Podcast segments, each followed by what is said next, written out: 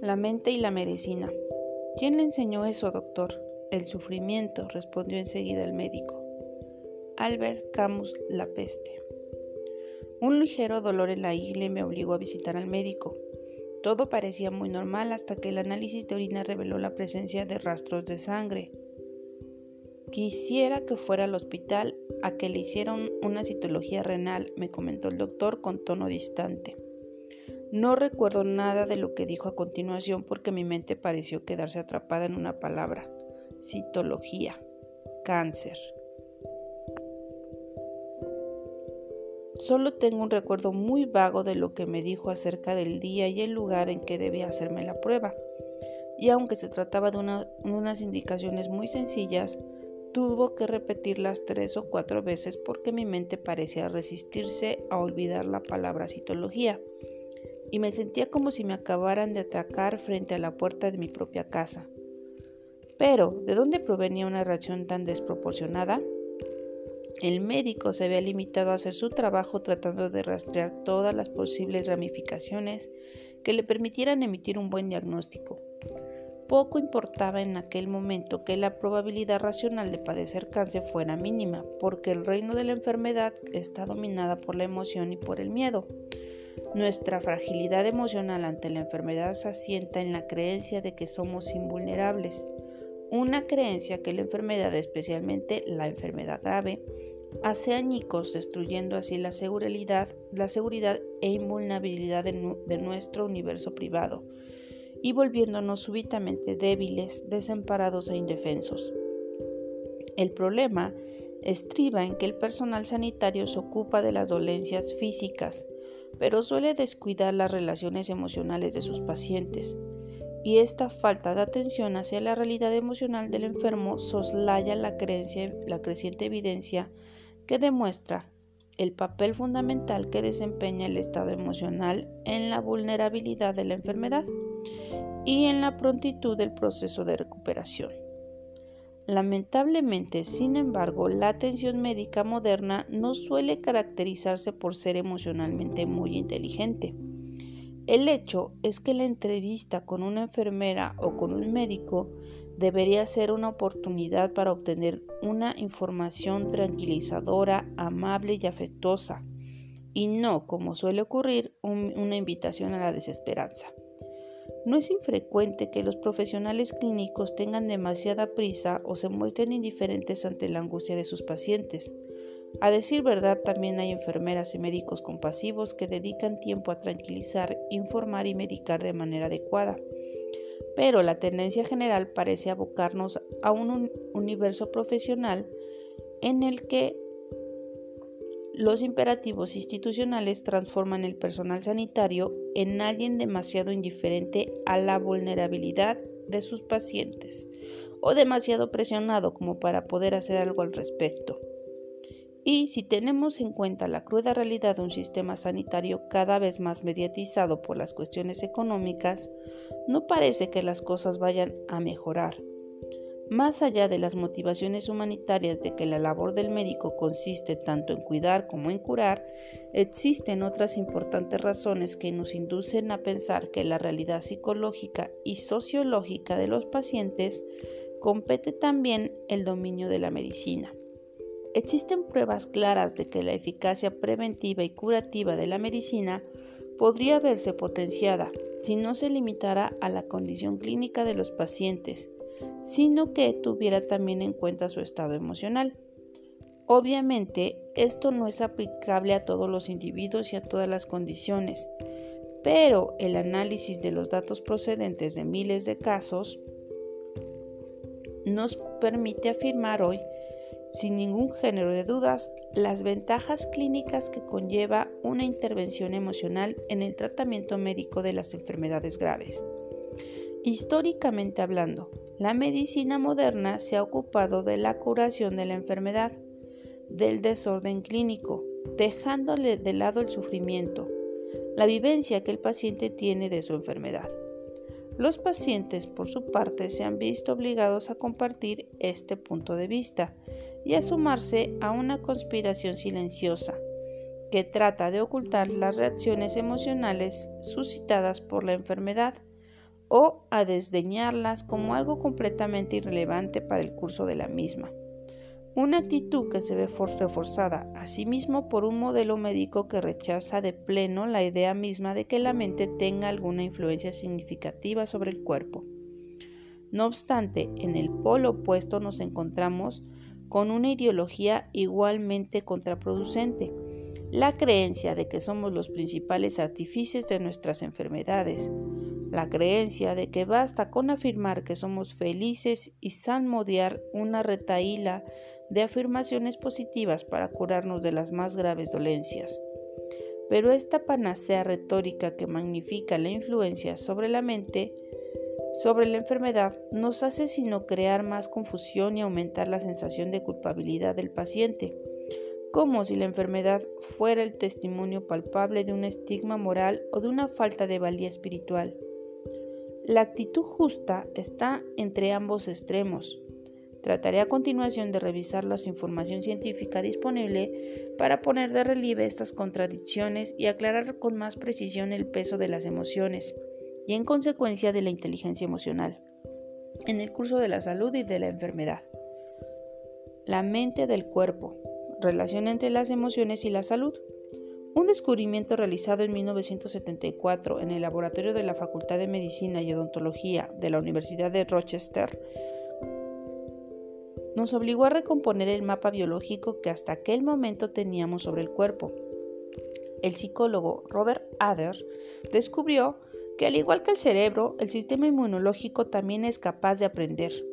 Un hallazgo ciertamente sorprendente, porque el conocimiento médico imperante por aquel entonces sostenía que el cerebro y el sistema nervioso central eran los únicos capaces de adaptarse a las exigencias del medio modificado, modificando su comportamiento. El hallazgo realizado por Ader inauguró una investigación que permitió descubrir las múltiples vías de comunicación existentes entre el sistema nervioso y el sistema inmunológico, las miles de conexiones biológicas que mantienen estrechamente relacionadas la mente, las emociones y el cuerpo. En este experimento, Ader administró a varias ratas blancas una medicación que iba acompañada de la ingesta de agua endulcorada con sacarina, que disminuía artificialmente la capacidad de leucocitos T, destinados a combatir la enfermedad. Pero Ader descubrió, no obstante, que la mera administración de agua con sacarina, sin ningún tipo, por tanto, de medicación inhibidora, seguía provocando un descenso tal que del número de células que algunas ratas terminaron enfermando y muriendo. Este experimento demostró que el sistema inmunológico había aprendido a responder al agua con sacarina, algo que según el criterio científico prevalente carecía de todo sentido. Según el neurofísico francés Francisco Valera de la Escuela Politécnica de París, el sistema inmunológico constituye el cerebro del cuerpo, el que define su sensación de identidad, de lo que le pertenece y lo que no le pertenece.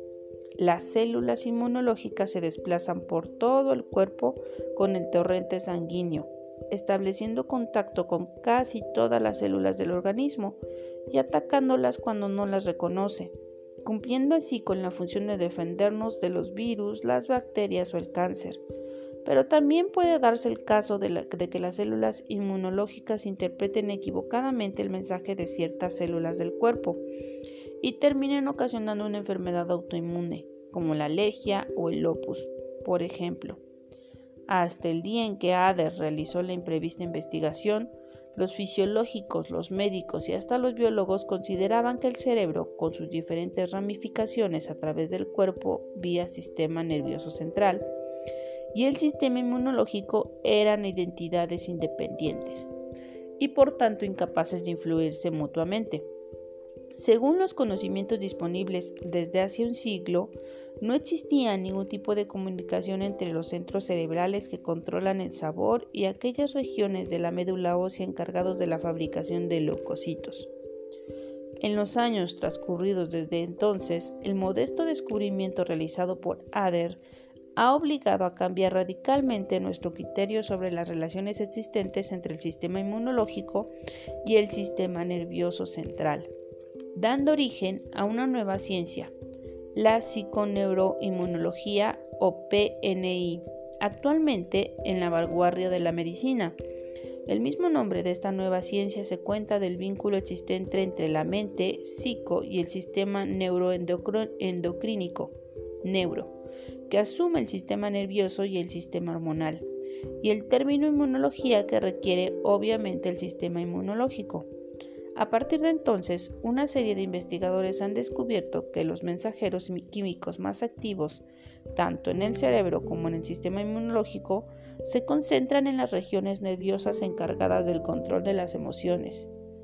David Felten, colega de Ader, nos ha proporcionado algunas de las pruebas más concluyentes a favor de la existencia de un vínculo fisiológico directo sobre las emociones y el sistema inmunológico.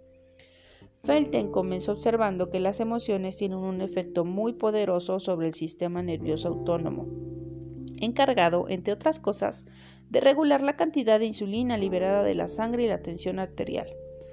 Trabajando con su esposa, Suzanne y otros colegas, Felten logró determinar el lugar concreto en el que, por así decirlo, el sistema nervioso se comunica directamente con los linfocitos y las células macrófagas del sistema inmunológico.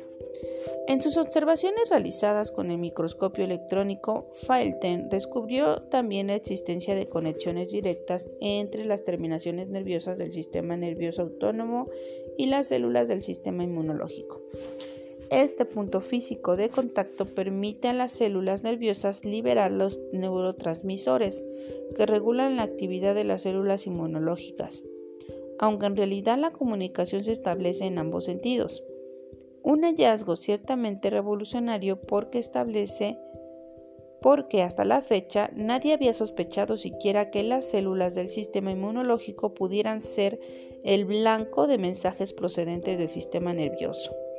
Para determinar con mayor precisión la importancia de estas determinaciones nerviosas en el funcionamiento del sistema inmunológico, Felten dio un paso más allá y llevó a cabo diferentes experimentos con animales, a los que extrajo algunos de los nervios de los nódulos linfáticos y del vaso, en donde se elaboran y almacenan las células inmunológicas, y luego les inoculó varios virus para tratar de verificar la respuesta de su sistema inmunológico. El resultado de esta investigación constató un espectacular descenso de la respuesta inmunológica frente al ataque vírico. La conclusión de Felten es que, a falta de estas terminaciones nerviosas, el sistema inmunológico es incapaz de responder como debiera ante una invasión vírica o bacteriana.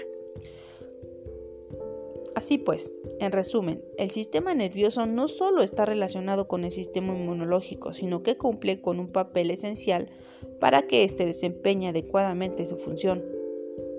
Otro factor fundamental en la relación existente entre las emociones y el sistema inmunológico está ligado a las hormonas liberadas en situaciones de estrés, las catecolaminas epinefrina y norepinefrina, llamadas también adrenalina y noradrenalina, el cortisol, la proctina y los opiáceos naturales como por ejemplo la endorfina y la encefalina. Son algunas de las hormonas liberadas en situaciones de tensión que tienen una gran influencia sobre las células del sistema inmunológico. Aunque las relaciones concretas existentes de estas hormonas y el sistema inmunológico resultan muy difíciles de precisar, no cabe la menor duda de que su presencia entorpece el adecuado funcionamiento de las células inmunológicas. El estrés, por consiguiente, disminuye la resistencia inmunológica, al menos de forma provisional, tal vez como una estrategia de conservación de la energía necesaria para hacer frente a una situación que parece amenazadora para la supervivencia del individuo. Pero en el caso de que el estrés sea intenso y prolongado, la inhibición puede terminar convirtiéndose en una condición permanente.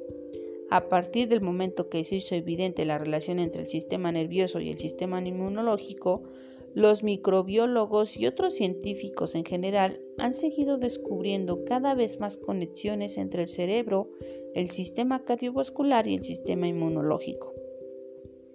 Las emociones tóxicas, datos clínicos. Pero a pesar de tales pruebas, la inmensa mayoría de los médicos siguen mostrándose renuentes a aceptar la relevancia clínica de las emociones. Si bien es cierto que existen numerosas investigaciones que demuestran que el estrés y las emociones negativas debilitan la eficacia de, distintos tipos de células inmunológicas, no siempre queda claro que su alcance establezca algún tipo de diferencia clínica.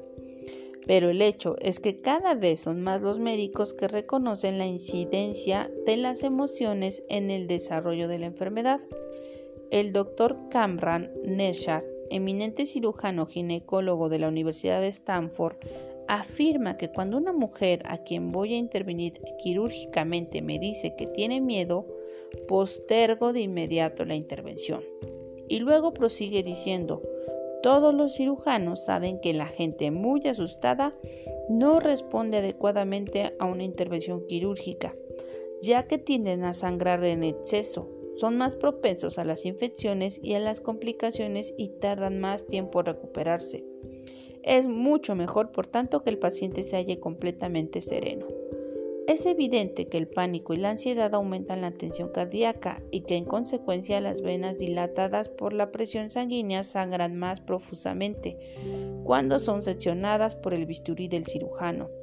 El sangrado excesivo, recordémoslo, constituye una de las principales complicaciones a las que se enfrenta toda intervención quirúrgica, una complicación que a veces puede terminar conduciendo hasta la, hasta la misma muerte.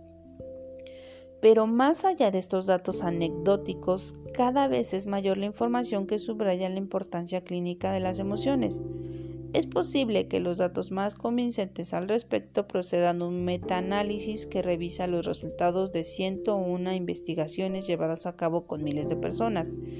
Este metaestudio confirma hasta qué punto resultan nocivas para la salud las emociones perturbadoras y demuestra que las personas que sufren ansiedad crónica, largos episodios de melancolía y pesimismo, tensión excesiva, irritación constante y escepticismo y desconfianza extrema son doblemente propensas a contraer enfermedades como el asma, la artritis, la caqueca, la úlcera péptica y las enfermedades cardíacas, cada una de las cuales engloba un amplio abanico de dolencias las emociones negativas son pues un factor de riesgo para el desarrollo de la enfermedad, similar al tabaquismo o al colesterol en lo que concierne a las enfermedades cardíacas.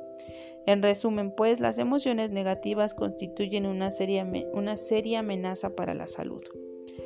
Habría que matizar, por último, que la presencia de una amplia correlación estadística no significa en modo alguno que todas las personas que experimentan estos sentimientos crónicos terminen siendo presa de alguna de estas enfermedades. Pero la evidencia del papel que desempeñan las emociones es con mucho más amplia de lo que nos sugiere este metaestudio. Si prestamos atención a los datos relativos a emociones concretas, especialmente a los tres principales, la ira, la ansiedad y la depresión, no cabe la menor duda de que la relevancia clínica de las emociones, aun cuando los mecanismos biológicos concretos mediante los cuales actúa todavía no hayan sido completamente elucidados. Cuando la ira resulta suicida, un golpe lateral en su vehículo le llevó a emprender una frustrante y estéril peregrinación. Primero tuvo que cumplimentar tediosos formularios en la compañía de seguros y después de demostrar que la carrocería de su coche había resultado seriamente dañada y que el responsable del accidente era el conductor del otro vehículo. Todavía tuvo que pagar 800 dólares Después de aquel incidente llegó a sentirse tan mal que el simple hecho de coger el coche bastaba para enojarle. Finalmente se vio en la obligación de vender el automóvil. Años más tarde, el mero recuerdo de aquella situación bastaba para hacerle palidecer de rabia. Este desagradable incidente forma parte de un estudio llevado a cabo en la Facultad de Medicina de la Universidad de Stanford sobre los efectos de la irritabilidad de los pacientes. Aquejados de una enfermedad cardíaca. El objeto de estudio realizado sobre sujetos que, al igual que el hombre que acabamos de mencionar, habían padecido un ataque cardíaco, era el de averiguar el impacto del enfado sobre la actividad cardíaca. El resultado fue sorprendente, porque en el mismo momento en que los pacientes relataban los incidentes que les habían hecho sentirse furiosos, la eficacia de su bombeo cardíaco, denominada también en ocasiones fracción de eyección, descendió un 5% y en algunos casos hasta el 7% o incluso más. Un indicador que los cardiólogos consideraban un síntoma de isquemia del miocardio, un peligroso descenso en la cantidad de sangre que llega al corazón. Este descenso en la eficacia del bombeo cardíaco no ha sido constatado en cambio en presencia de otras sensaciones perturbadoras como la ansiedad, por ejemplo, ni tampoco durante el ejercicio físico. El enojo, pues, parece ser una de las emociones más dañinas para el corazón, y eso que según relataron los afectados, el recuerdo del incidente problemático no les enfurecía ni la mitad de lo que habían estado cuando sucedió el incidente un dato que demuestra que en el curso de la situación real su corazón se hallaba mucho más afectado. Este descubrimiento se inserta en un conjunto de pruebas mucho más amplio, extraído de una docena de estudios que subrayan el efecto dañino del enfado para el corazón. El antiguo punto de vista al respecto no aceptaba fácilmente que la personalidad tipo A, la persona que siempre tiene prisa y que padece una elevada tensión sanguínea, constituye un grave factor de riesgo para las enfermedades cardíacas. Pero los nuevos descubrimientos realizados al respecto demuestran hoy que la irritabilidad constituye un claro factor de riesgo. Muchos de los datos que disponemos sobre la irritabilidad proceden de la investigación realizada por el Dr. Redford Williams de la Universidad de Duke. Por ejemplo, Williams descubrió que los médicos que obtuvieron las puntuaciones más elevadas en un test de hostilidad realizado cuando todavía eran estudiantes mostraban alrededor de los 50 años un índice de mortalidad siete veces mayor que quienes habían obtenido puntuación más bajas. La tendencia al estado enfadado constituye pues un predictor mejor del índice de mortalidad temprana, que por otros factores de riesgo tales como fumar, un nivel elevado de tensión arterial o el índice de colesterol en la sangre. Por su parte, las angiografías, una operación en la que se inserta un catéter en la arteria coronaria para cuantificar sus posibles lesiones, realizadas por el Dr. John Bereford de la Universidad de Carolina del Norte, ayudaron a demostrar la existencia de una elevada correlación entre los resultados del test de hostilidad y la gravedad de la lesión coronaria. Con ello, no estamos afirmando en modo alguno que la irritabilidad termina ocasionando una enfermedad coronaria, sino que constituye un factor de riesgo más, más que tener en cuenta.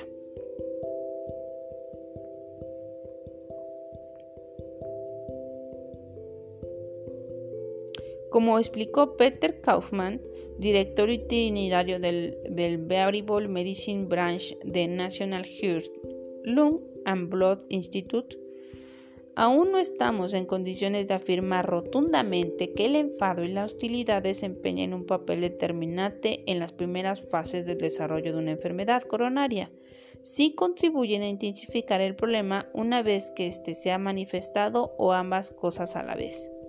Tengamos en cuenta que cada nueva explosión de ira aumenta la frecuencia cardíaca y la tensión arterial, forzando así el corazón a un sobreesfuerzo adicional, que en el caso de repetirse asiduamente puede terminar resultando sumamente perjudicial, especialmente si consideramos que también la fuerza del flujo sanguíneo que discurre por la arteria coronaria a cada latido en estas circunstancias puede dar lugar a microdesgarros de los vasos sanguíneos, que favorecen el desarrollo de la placa.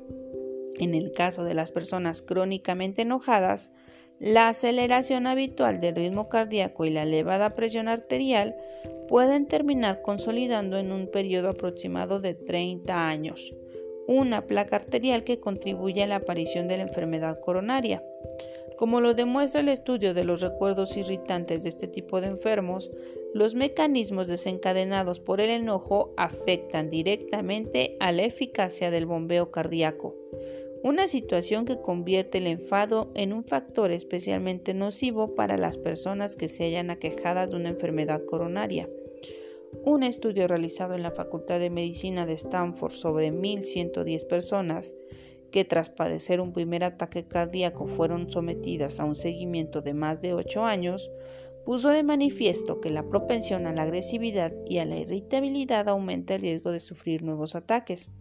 Este resultado fue confirmado posteriormente por otra investigación realizada en la Facultad de Medicina de Yale sobre 990 personas que habían sufrido un ataque cardíaco y que también fueron sometidas a un seguimiento, esta vez de 10 años. El resultado de esta investigación demostró que las personas especialmente susceptibles al enfado eran tres veces más proclibles y cinco veces más en el caso de su nivel de colesterol fuera también elevado, a experimentar un paro cardíaco que las personas más tranquilas. No obstante, los investigadores de Yale señalan que la irritabilidad no es el único factor que aumenta el riesgo de muerte por enfermedad cardíaca, sino que también lo son las emociones negativas intensas de todo tipo que regularmente liberan hormonas estresantes en el torrente sanguíneo. Pero hay que decir que, como demuestra un estudio realizado en la Facultad de Medicina de Harvard, en el que se pidió a más de 1.500 personas que habían sufrido un ataque al corazón que describían el estado emocional en que se hallaban en las horas previas al ataque, la irritabilidad representa el caso más evidente de la estrecha relación existente entre las emociones y las enfermedades del corazón. Este estudio demostró que el enfado duplica las probabilidades de quienes sufren una enfermedad del corazón experimenten un paro cardíaco y que este incremento del riesgo perdura hasta dos horas después de que el enfado haya desaparecido. Pero este descubrimiento no implica que debamos tratar de eliminar el enfado cuando éste resulte apropiado, puesto que también existen pruebas de que su represión aumenta la agitación corporal y la tensión arteriales. Por otro lado, como hemos visto en el capítulo 5, el hecho de expresar el enfado contribuye a alimentarlo, haciéndolo más probable este tipo de respuesta frente a cualquier situación problemática. En opinión de Williams, la aparente paradoja existente entre el hecho de expresar o no el enfado carece de toda importancia porque lo verdaderamente importante radica en la cronicidad o no de este estado de ánimo. La expresión ocasional de la hostilidad no resulta peligrosa para la salud. El problema surge cuando la irritabilidad se hace tan constante como para permitirnos ascribir al sujeto a un tipo de personalidad hostil.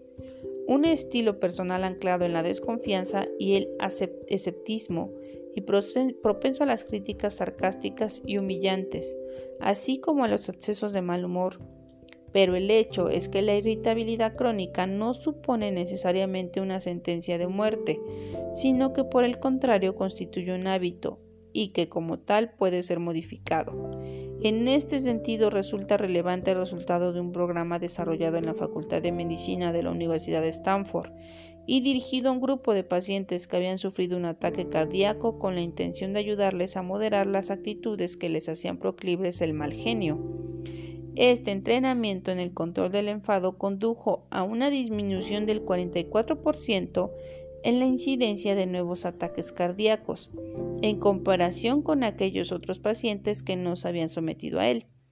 Otro programa concebido por Williams arrojó resultados igualmente esperanzadores. El programa de Williams, al igual que el de Stanford, tiene por objeto enseñar a los rudimentarios básicos de la inteligencia emocional especialmente en lo que concierne al desarrollo de la empatía y a la atención a los síntomas menores del enfado, apenas se advierta su presencia. Este programa pide a los participantes que hagan el esfuerzo decidido de anotar los pensamientos escépticos u hostiles en el mismo momento en que se presentan.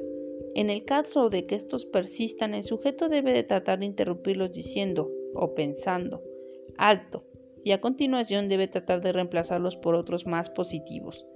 En caso, como por el ejemplo, de que el ascensor se retrase, uno debería de tratar de buscar una explicación positiva, positiva en lugar de, enojarse por la falta de cuidado de la persona a quien uno supone responsable.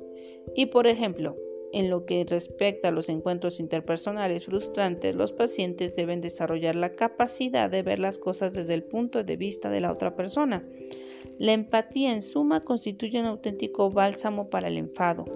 Como dijo Williams, el antídoto más adecuado contra la irritabilidad consiste en el desarrollo de una actitud más confiada. Todo lo que se requiere es una motivación adecuada, pero cuando las personas comprenden que su irritación puede conducirle rápidamente a la tumba, se encuentran mucho más predispuestos a intentarlo.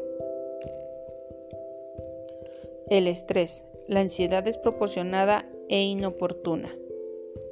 Me sentía continuamente ansiosa y tensa, una situación que empezó mientras estaba en el instituto y era una excelente estudiante. Entonces comencé a preocuparme por las notas, los horarios y la relación con los profesores y mis compañeros. Mis padres me presionaban para que me esforzara todavía más y para que me convirtiera en un estudiante modelo. Supongo que entonces sencillamente me derrumbé ante tanta presión porque mis problemas digestivos comenzaron durante el último año del instituto. Desde aquella época he tenido que evitar el café y las comidas picantes, y cuando me siento inquieta o tensa noto como si el estómago me ardiera y cada vez que estoy preocupada siento náuseas. Según la experiencia científica disponible, es muy probable que la ansiedad, la angustia ocasionada por las presiones de la vida, sea la emoción que se halle más relacionada con el inicio y el proceso de recuperación de una enfermedad. Desde un punto de vista evolutivo, la ansiedad tal vez resultará útil cuando cumplió con la función de predisponernos a afrontar algún tipo de peligro, pero en la vida moderna suele manifestarse de forma desproporcionada e inoportuna. En tal caso, la angustia no constituye tanto una respuesta de activación ante un peligro real como una reacción ante una situación cotidiana, o que no es más que el producto de nuestra imaginación. En este sentido, los ataques repetidos de ansiedad constituyen un indicador de un elevado nivel de estrés, que en casos como el descrito en el párrafo anterior, son un ejemplo de la forma en que la ansiedad y el estrés contribuyen a incrementar los problemas médicos. En 1993 la revista Archives of Internal Medicine publicó una extensa investigación realizada por el psicólogo de Yale, Bruce McEwen en la que refería las consecuencias de las relaciones existentes entre el estrés y la enfermedad, una relación que compromete la función inmunológica hasta el punto de acelerar la metastasis, aumentar la vulnerabilidad ante las infecciones víricas, incrementar la formación de placa que conduce a la arteriosclerosis, acelerar la formación de trombos que puede causar un infarto de miocardio, fomentar la manifestación de la diabetes del tipo 1 y el curso de la diabetes del tipo 2 y desencadenar o agravar los ataques del asma. El estrés también puede contribuir a la ulceración del tracto gastrointestinal y a empeorar los síntomas de la colitis ulcerosa y la inflamación intestinal. Hasta el mismo cerebro a, lo largo, a largo plazo es susceptible a los efectos del estrés sostenido, incluyendo las lesiones del hipocampo y afectando en consecuencia a la memoria. Según McEwen, cada vez que hay más pruebas que demuestran que las experiencias sobre, sobre estresantes afectan directamente el sistema nervioso, los estudios realizados sobre enfermedades infecciosas sobre la gripe, el resfriado y el herpes proporcionan una evidencia médica particularmente relevante a este respecto. Continuamente nos hallamos expuestos a la acción de estos virus, pero nuestro sistema inmunológico suele mantenerlos a raya, excepto en aquellos momentos en los que el estrés emocional mina nuestras defensas. Ciertos experimentos han demostrado que el estrés y la ansiedad debilitan la fortaleza del sistema inmunológico, aunque no queda suficientemente claro si el alcance de esta merma tiene una relevancia clínica, es decir, si resulta tan decisiva como para dejar expedito el camino a la enfermedad. De hecho, la relación científica más evidente existente entre el estrés y la ansiedad y la vulnerabilidad clínica procede de las investigaciones prospectivas, es decir, de aquellas investigaciones realizadas por personas sanas, en las que se registra el aumento de la ansiedad. y luego se observa si se ha producido un debilitamiento del sistema inmunológico y la posterior manifestación de la enfermedad. Un estudio realizado por Sheldon Cohen, psicólogo de la Universidad de Carnegie Mellon y otros científicos en una unidad especializada en resfriados situada en Sheffield, Inglaterra, cuantificó la magnitud del estrés que experimentaba la gente en sus vidas y luego los expuso sistemáticamente a la acción del virus del resfriado. El hecho es que no todos los sujetos expuestos al virus cayeron enfermos porque un sistema inmunológico fuerte puede, y así lo hace continuamente, resistirse a la elección del virus del resfriado. El resultado del experimento demostró que cuanto más tensión experimenta la persona en su vida cotidiana, mayor es su predisposición a contraer un resfriado. Solo el 27% de quienes presentan un bajo nivel de estrés contrajeron la enfermedad después de haber sido expuestos a la acción del virus, cosa que por el contrario ocurrió con el 47% de quienes tenían una vida más estresante. Esta parece una prueba irrefutable de que el estrés debilita el sistema inmunológico. Hay que decir también que este podría ser una de las investigaciones que confirman lo que todo el mundo sospecha, una hipótesis elevada ahora de la categoría de conclusión científica por el rigor metodológico con que se ha realizado. Otro estudio similar realizado en este caso con matrimonios que durante tres meses fueron sometidos a un seguimiento para determinar los acontecimientos problemáticos a los que estaban sujetos, como peleas matrimoniales, por ejemplo, demostró fehacientemente que tres o cuatro días después de una disputa particularmente intensa, contraían un resfriado o una infección de las vías respiratorias.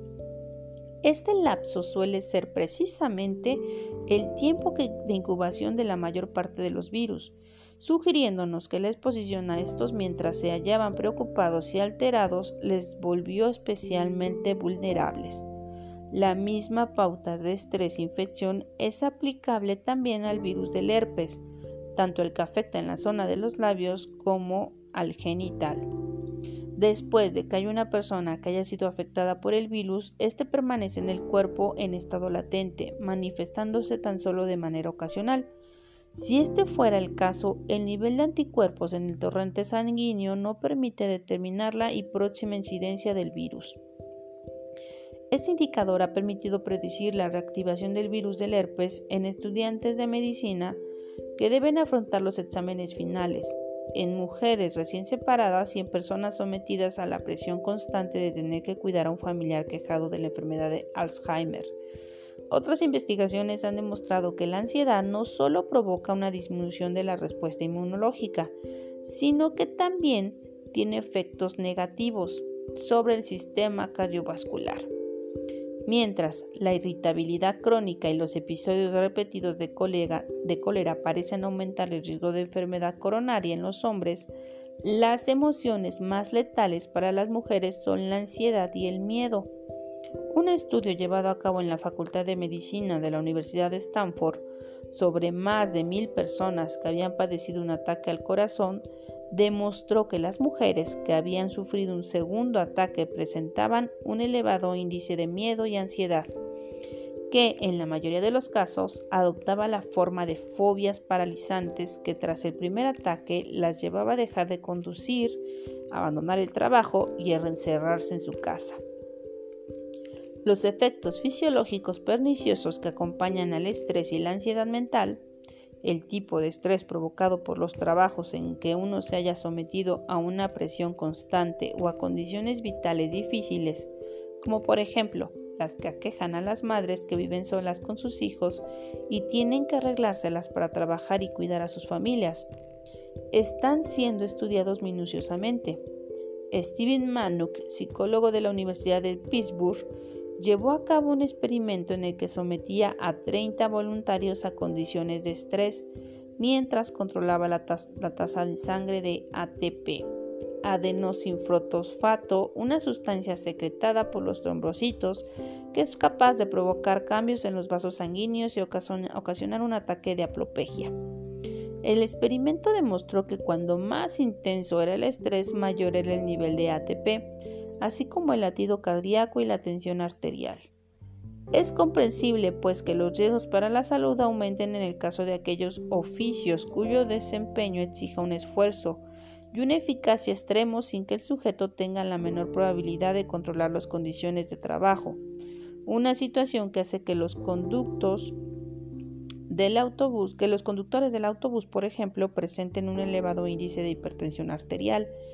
En un estudio llevado a cabo con 569 pacientes aquejados de cáncer colorectal, en el que se utilizó un grupo de control similar, quienes habían experimentado un deterioro manifiesto en sus condiciones laborales durante los 10 años anteriores, demostraron ser cinco veces más proclives a desarrollar cáncer que aquellos otros que no se hallaban sometidos al mismo nivel de estrés.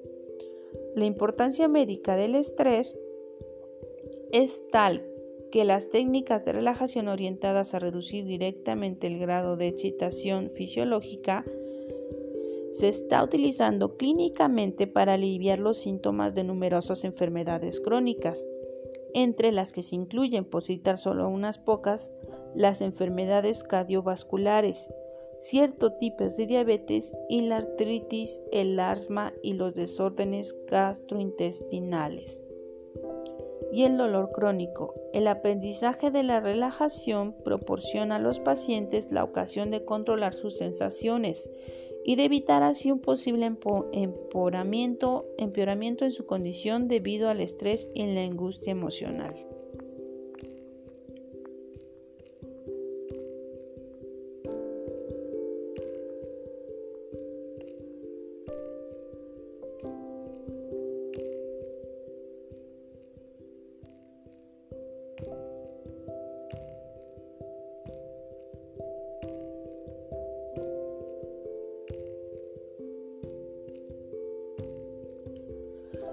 Coste médico de la depresión.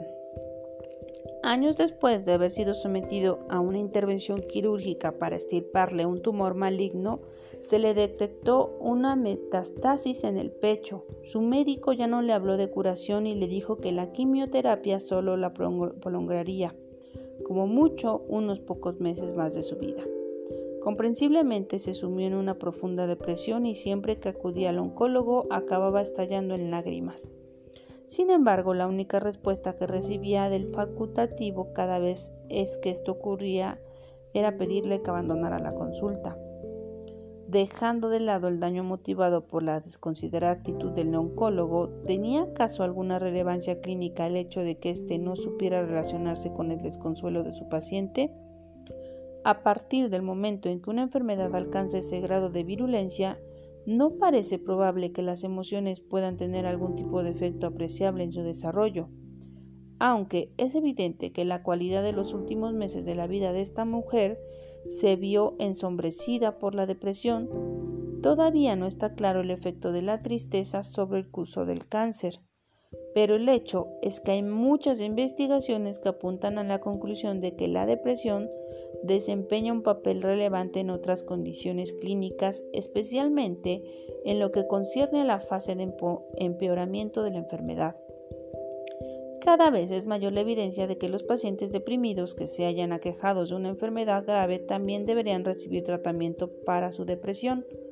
Una de las complicaciones que conlleva el tratamiento de la depresión es que sus síntomas, entre los que se incluye el letargo y la pérdida de apetito, suelen confundirse, con los síntomas de otras enfermedades, especialmente en el caso de que sean tratados por médicos que tengan poca experiencia en el diagnóstico psiquiátrico. Y esa incapacidad para diagnosticar y tratar la depresión que puede acompañar a una enfermedad grave, como ocurría en el caso de la mujer aquejada de cáncer de mama, puede constituir en sí misma un riesgo añadido para su desarrollo. 12 de los 13 pacientes aquejados de depresión que formaban parte de un grupo de 100 que habían sido sometidos a un trasplante de médula ósea fallecieron antes del primer año, mientras que 34 de los 87 restantes todavía seguía con vida dos años después. Por otra parte, la probabilidad de que los pacientes aquejados de insuficiencia renal crónica que eran sometidos a diálisis y a quienes se había diagnosticado una depresión mayor favorecer en dos años posteriores era mucho mayor que la de aquellos que otros que no estaban deprimidos, un hecho que demuestra que la depresión es un mejor predictor que cualquier otro síntoma clínico. Pero la vía que conecta la emoción con la condición médica no es biológica sino actitudinal. Dicho de otro modo, los pacientes depresivos están menos predispuestos a colaborar con el tratamiento y pueden mentir sobre la sobre la dieta, lo cual obviamente los expone a un riesgo todavía mayor. La depresión también parece tener cierta incidencia sobre las enfermedades cardíacas.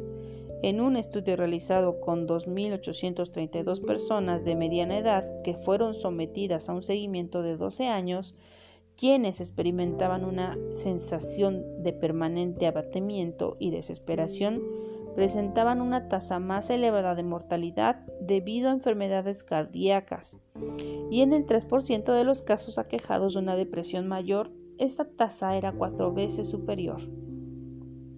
La depresión parece suponer un riesgo médico especialmente grave para los supervivientes de un ataque cardíaco.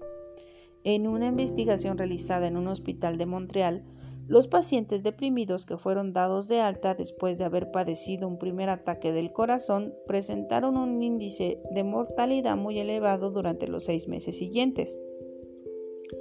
La tasa de mortalidad de uno de cada ocho pacientes de los más seriamente deprimidos de este estudio era cinco veces superior a la de otros pacientes aquejados de una enfermedad similar.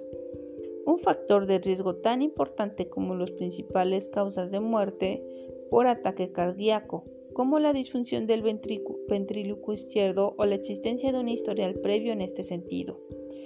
Uno de los posibles mecanismos que, explicaría esta situación es que la depresión incide directamente en la variabilidad del latido cardíaco, incrementando así el riesgo de arritmias fatales. También se ha constatado que la depresión puede obstaculizar el proceso de recuperación de las fracturas de cadera, en un determinado estudio llevado a cabo con varios miles de ancianas aquejadas de este tipo de lesión, todas ellas fueron objeto de un diagnóstico psiquiátrico en el momento de ingresar en el hospital. Las que fueron diagnosticadas de depresión no solo permanecieron ingresadas una medida de ocho días más que aquellas otras que padecían lesiones similares, pero que no presentaban ningún síntoma de depresión, sino que tan solo un tercio de ellas logró volver a caminar de nuevo. Por otra parte, las mujeres deprimidas que además de la atención médica correspondiente recibieron ayuda psiquiátrica para tratar de superar su depresión, necesitaron menos fisioterapia para poder volver a caminar y tuvieron menos reingresos en los tres meses posteriores a los que se les dio de alta que aquellas otras que no recibieron ningún tipo de tratamiento psicológico. Otro estudio demostró que uno de cada seis pacientes cuya condición física era tan calamitosa que se hallaban entre el 10% de personas que más recurrían a servicios médicos porque estaban afectados de diversas dolencias como por ejemplo la diabetes y la enfermedad cardíaca, se hallaba quejada de una depresión grave. Y cuando estos pacientes recibieron atención psicológica, el número de 10 al año que estuvieron de baja descendió del 79 a 51, en quienes estaban aquejados de depresión mayor de 62 a 18 días en quienes, tuvieron, en quienes sufrían una depresión moderada.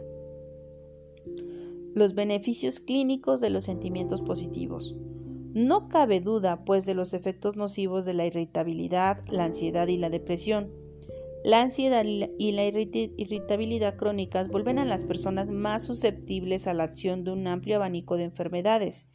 Y aunque la depresión no constituye la causa directa de la enfermedad, sí que parece inferior, inferir, en cambio, en el curso de su recuperación y aumentar el riesgo de mortalidad, especialmente en el caso de los pacientes aquejados de enfermedades graves. Pero si las diversas formas de la angustia emocional crónica pueden llegar a ser nocivas, la gama opuesta de emociones puede ser hasta cierto punto tonificante. Pero con ello no estamos diciendo que las emociones positivas sean curativas ni que la risa o la felicidad puedan por sí solas intervenir en el curso de una enfermedad grave.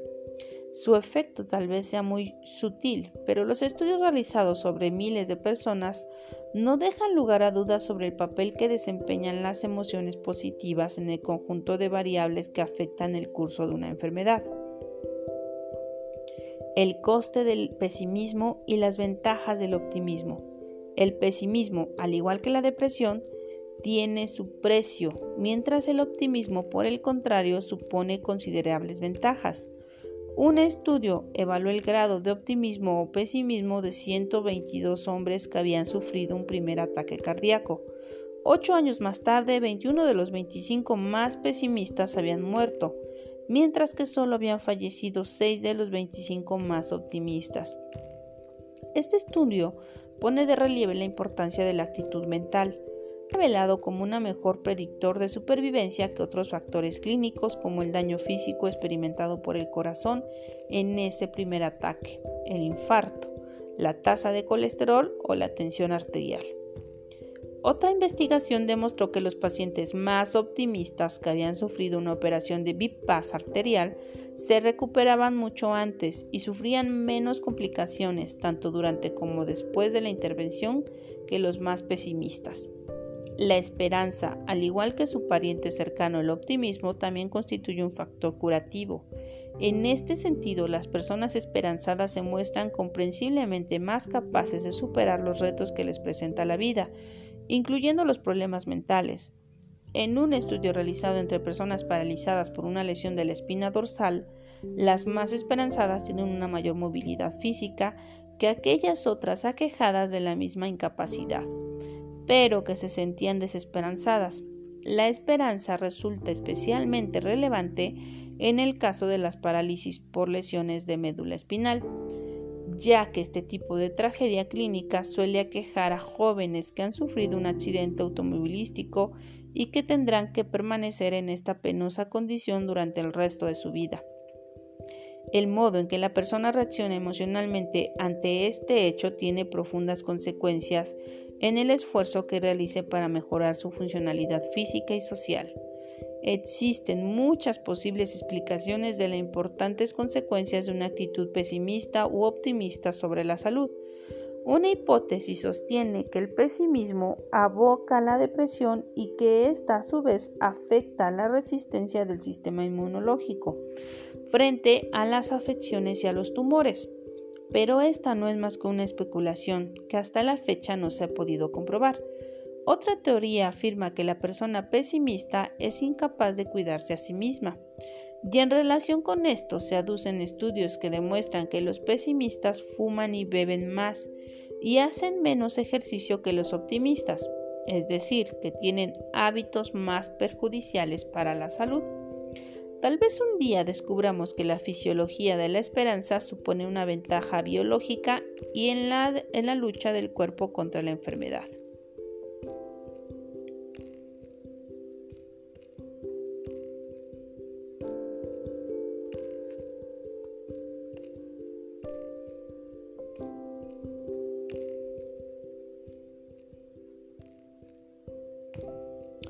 Con la ayuda de mis amigos el valor clínico de las relaciones interpersonales.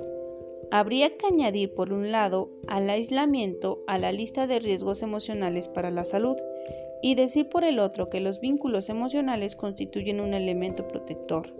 Los estudios realizados a lo largo de dos décadas sobre más de 37.000 sujetos han demostrado que el aislamiento social, la sensación de que uno no tiene a nadie con quien compartir sus sentimientos, o mantener cierta intimidad duplica las probabilidades de contraer una enfermedad y de morir. Según un informe publicado en la Science en 1987, el aislamiento tiene la misma incidencia de la tasa de mortalidad que el tabaco, la tensión arterial elevada, el, falto, el alto nivel de colesterol, la obesidad y la falta de ejercicio físico. El tabaquismo multiplica por 1.6 veces el riesgo de mortalidad, mientras que el aislamiento social lo duplica, convirtiéndolo así a todas luces en un importantísimo factor de riesgo para la salud. Los hombres, por otra parte, soportan peor el aislamiento que las mujeres. En este sentido, los hombres solitarios son de dos a tres veces más propensos a morir que quienes mantienen estrechos lazos con los demás, mientras que en lo que respecta a las mujeres solitarias, este riesgo es solo una vez y media superior que el de las mujeres más sociables. Esta diferencia en el impacto que tiene la soledad sobre las mujeres y sobre los hombres puede radicar en que aquellas tienden a establecer relaciones emocionalmente más próximas que estos y que tal vez por ello no precisen de la misma cantidad de relaciones que los hombres.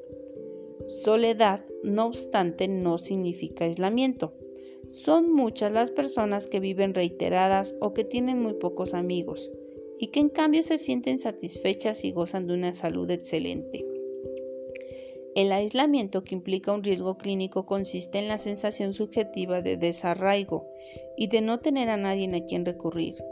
Y esta situación resulta terrible en la moderna sociedad urbana por el creciente aislamiento producido por la televisión y por el declive de los hábitos sociales como pertenecer a una asociación o visitar a los amigos, y confiere un valor añadido a grupos de autoayuda tales como Alcohólicos Anónimos u otras comunidades similares.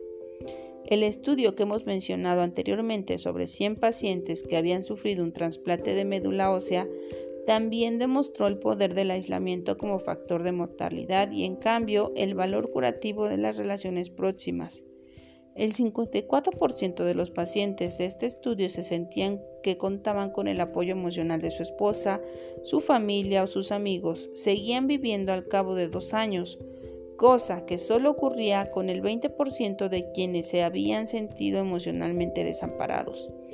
De modo similar, los ancianos que han sobrevivido a un ataque cardíaco y cuentan con dos o más personas que les proporcionen consuelo emocional, tienden a vivir un año más que quienes carecen de este apoyo. Quizás es el testimonio más elocuente del potencial curativo de las relaciones emocionales, nos los proporciona una investigación realizada en Suecia y publicada en 1993. Esta investigación ofreció a todos los hombres que habitaban en la ciudad sueca de Gothenburg, nacidos en 1933, un examen médico gratuito. Siete años más tarde se contactó nuevamente con los 752 hombres que habían estado acudiendo al reconocimiento y se comprobó que 41 de ellos habían fallecido. Quienes habían declarado estar sometidos a un intenso estrés emocional mostraron un medio de mortalidad tres veces superior a quienes habían manifestado en sus vidas eran plácidas y tranquilas. La ansiedad emocional estaba causada por cuestiones diversas como las dificultades financieras, la inseguridad laboral, el paro, los procesos judiciales o el divorcio. El hecho de haber sufrido tres o más de estos problemas en el año anterior a que se efectuara el primer examen demostró ser un peculiar de la mortalidad más poderoso. Durante el periodo de los siete años siguientes, que otro tipo de indicadores clínicos como la tensión arterial elevada, la excesividad concentración de triglicéridos en la sangre o el alto nivel de colesterol. Sin embargo, entre los hombres que afirmaron que contaban con una estrecha red de relaciones, esposa, amigos, íntimos, etc., no existía ninguna relación entre el nivel de estrés y el índice de mortalidad. Contar con personas con quienes confiar y con las que poder hablar personas que puedan ofrecernos consuelo, ayuda o consejo, nos protege del impacto letal de las traumas y los contratiempos de vida. La cualidad de las relaciones, así como su frecuencia, parece ser la clave para reducir el nivel de estrés. Las relaciones negativas tienen un precio muy elevado. Las discusiones conyugales, por ejemplo, inciden negativamente en el sistema inmunológico y como demuestra un estudio realizado entre compañeros de clase, cuanto mayor era el rechazo entre ellos, mayor era también la predisposición a resfriarse, a contraer la gripe y acudir al médico. En opinión de John Casiopo, el psicólogo de la Universidad Estatal de Ohio que llevó a cabo este estudio, las relaciones más importantes de nuestras vidas y las que más incidencia parecen tener sobre la salud son las que mantenemos con las personas con quienes convivimos cotidianamente. Las relaciones más significativas son las que más importancia tienen para nuestra salud.